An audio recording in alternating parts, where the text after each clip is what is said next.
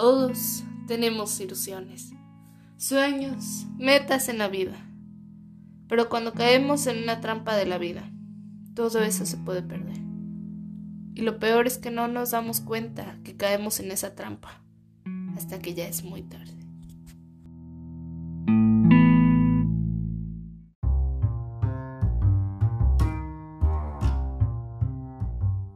Hola, bienvenidos a otro episodio de Los trompas de la vida. El podcast en donde hablamos acerca de problemas de adolescentes. ¿Cuáles son? ¿Por qué los tenemos? Pero más que nada, cómo evitar caer en estas trampas que nos pone la vida. Yo soy Caro Torres y en el episodio de hoy hablaremos acerca de el bullying.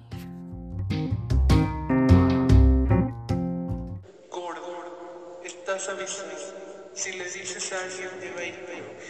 Si les dices a alguien peor.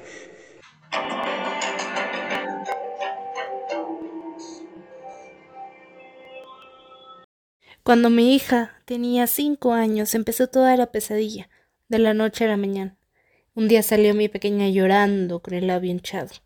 Con el susto en el cuerpo pedí explicaciones en el colegio y ahí me dijeron que había sido cosa de niños, un juego que una niña le había dado con un vaso en la boca y que se trataba de un accidente. Pero mi niña salía todos los días llorando del colegio y no quería ir por las mañanas, insistiendo que estaba enferma. Testimonio de una madre de 45 años. Me llamaban gorda en el colegio, tanto niñas compañeras de clase como algunas profesoras, también en la calle. Recuerdo un día con seis o siete años que la profesora me mandó un fragmento del libro diciéndome Venga, tú gorda, lee. Así día tras día. Crecí sabiendo que era gorda y pensaba que no valía lo mismo que otras niñas, porque no querían jugar conmigo. Testimonio de Zamora en Valladolid. Cuando entré a la secundaria, todo era nuevo para mí. Desgraciadamente no me sentía con la confianza de consultar a mis padres con los problemas que tenía y no tenía un buen autoestima. Yo no me sentía bien conmigo misma, no me gustaba mi cuerpo, no me gustaba mi forma de ser. Y ahí fue, cuando en la escuela me empezaron a hacer bullying. Me gritaban insultos. Cuando pasaba en clase de oratoria, no podía ni hablar, porque ya todo el mundo me estaba echando del escenario, gritándome de cosas, insultos. Era un infierno. Ya no quería ni ir a la escuela. Quería fingir que tenía fiebre, cualquier cosa para no ir. Eventualmente me di cuenta que era la ley del más fuerte. O seguía así, excluida, aislada, o me unía a ellos y me convertí en un bully. Testimonio de una niña de 14 años.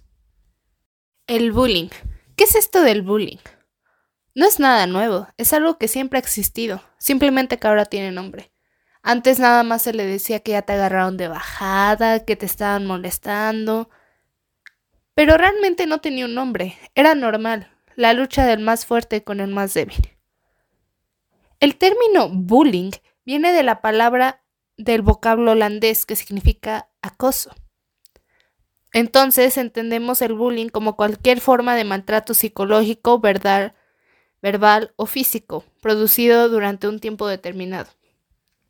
Pero es cierto que nada más ocurre entre escolares, entre compañeros de escuela, entre niños, entre adolescentes. No, la verdad es que no. Ocurre en todos los lugares de trabajo todo el tiempo, como por ejemplo en los hospitales, fábricas, corporaciones, además de las escuelas. Cualquier lugar donde haya una relación de poder donde una persona puede humillar a la otra de manera intencional, no por casualidad. Ese es bullying, afirma el doctor Harold Paz del Centro Médico de la Universidad Stony Brook en Nueva York. Ahora, normalmente cuando pensamos en la palabra bullying, pensamos en dos escenarios, uno de dos escenarios. El primero, llega un niño o una niña a su casa con un moretón en la cara, la mamá le pregunta que qué le pasó, qué pasa. El niño dice que se cayó. Bueno, ambos sabemos que eso no es verdad. los niños o niñas de su colegio lo golpearon. Ese es un escenario. Y el otro escenario que nos imaginamos es una, una serie de insultos a su persona, una serie de maltrato verbal. Pero hay muchos tipos de bullying, no nada más verbal y físico. Así que aquí les presento siete tipos de bullying. Número 1. Bullying sexual. Es cuando se presenta un asedio, inducción, abuso sexual. Número 2. Exclusión social.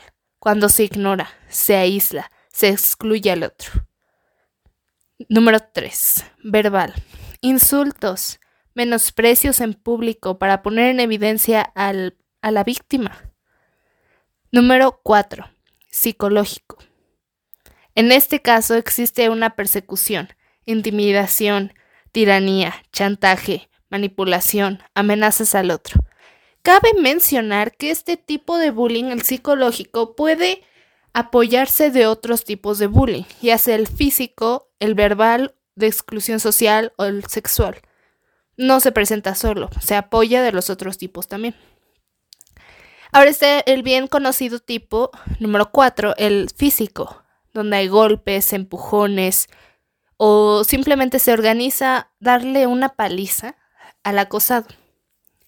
Y el último, este surgió cuando surge toda esta época de las redes sociales, del Internet, el ciberbullying. Por generaciones los golpes, las burlas e intimidaciones habían sido prácticas presenciales, en colegios, cara a cara. Sin embargo, ahora que existen las redes sociales, de una manera es posible escondernos detrás de un nombre, escondernos detrás de una cámara, escondernos detrás de un dispositivo móvil, lo cual hace mucho más fácil agredir al otro sin tener que verlos a la cara. Ya sea acoso a través del Internet, específicamente a través de páginas web, blog, correos, mensajes, redes sociales, publicaciones. Y el último tipo de bullying es un tipo de bullying que es muy, muy sutil. Es la palabra, sutil. Es el bullying gesticular. Este se identifica mediante una agresión constante que incluye gestos y señas. Se puede manifestar con una mirada amenazante, señas obscenas, cerrar el puño, sacar la lengua, entre otras cosas. Las agresiones gesticulares también pueden ser utilizadas para reforzar otro tipo de acoso.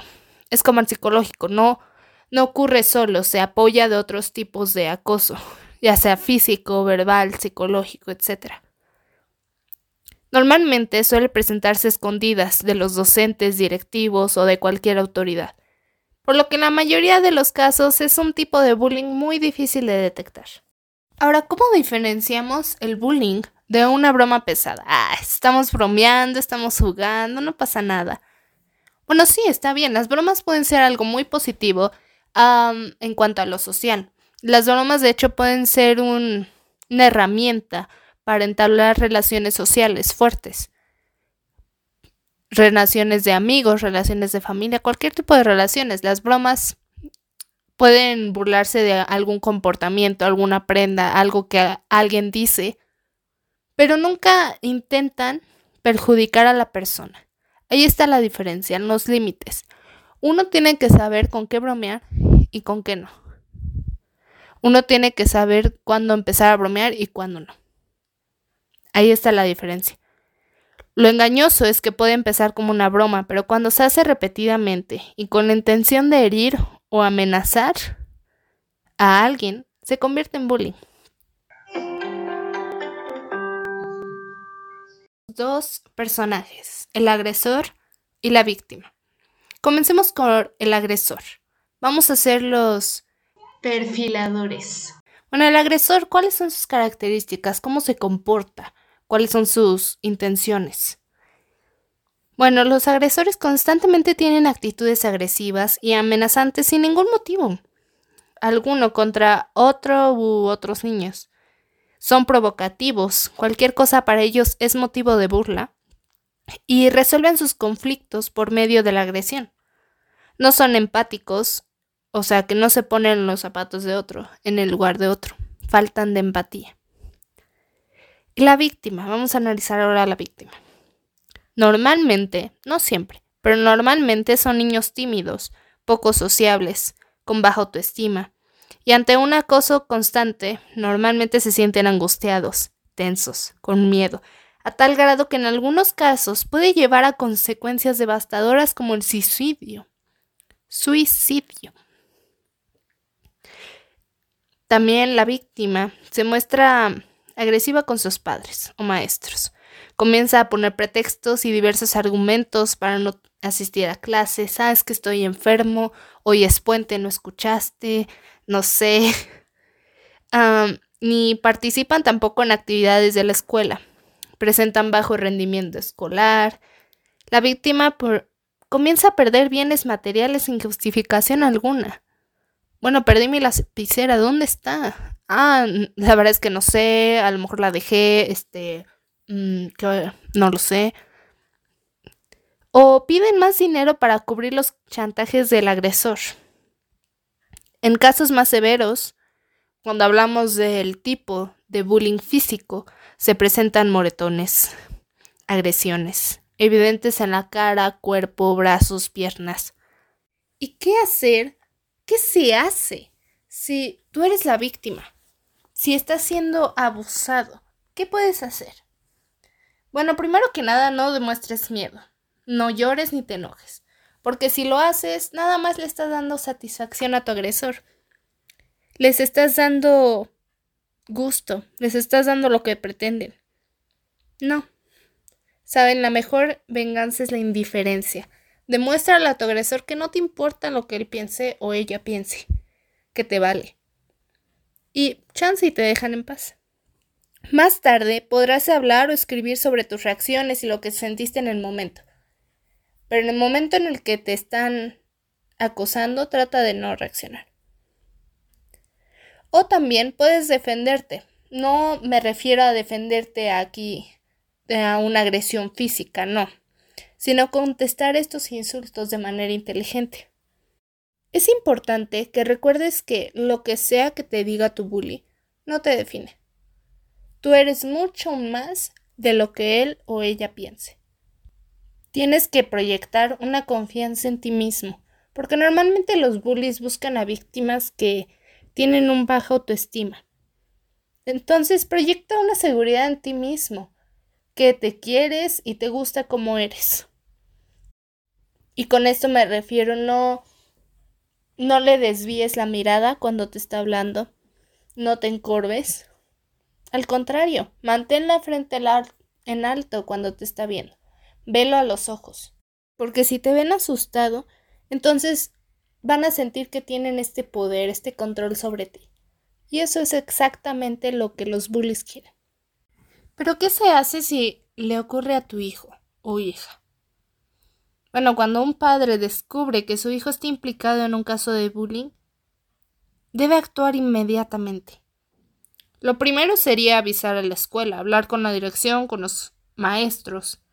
Y en casos graves de que se hayan producido agresiones graves, hay que denunciar a la policía. Platica con tu hijo. Hazle sentir que puede confiar en ti. No lo regañes, no lo hagas sentir que es su culpa, porque no lo es, no es su culpa. Y si hace sentir que es su culpa, olvídate de que vaya a confiar en ti para decirte qué es lo que está qué es lo que está pasando. Hablen del tema. Escucha a tu hijo sin interferir, sin regañarlo. Deja que se desahogue. Si efectivamente comprobaste que lo están acosando, mantén la calma. No demuestres preocupación. El niño o niña tiene que ver en tu rostro determinación y positivismo, seguridad. Si ve preocupación en tu rostro, no vas a no vas a darle ese sentido de tranquilidad. No trates de resolver el problema diciéndole a tu hijo que se defienda o tome venganza. Bueno, a menos que sea la indiferencia, porque sí es la mejor venganza. Pero no, no, no lo incentives a que tome acciones físicas o también de abuso psicológico. Esa no es la, no es la solución a largo plazo. Si tu hijo se encuentra muy dañado emocionalmente por toda esta situación, busca asesoría con un psicólogo para ayudarle a superar este trauma.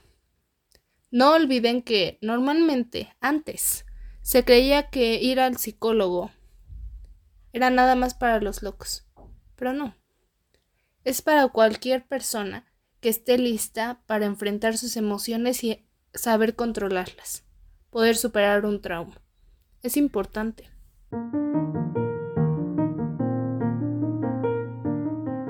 Gracias por escuchar este nuevo episodio de Las trampas de la vida. El bullying.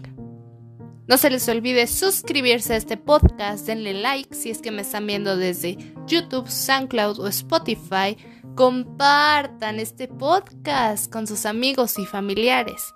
También síganme en mi Instagram, yo soy arroba las trampas, la, vida, en donde les estaré haciendo unas encuestas acerca de qué tema quieren que hable en el próximo podcast además de que les estaré dando adelantos de futuros temas y cuándo sacaré futuros episodios.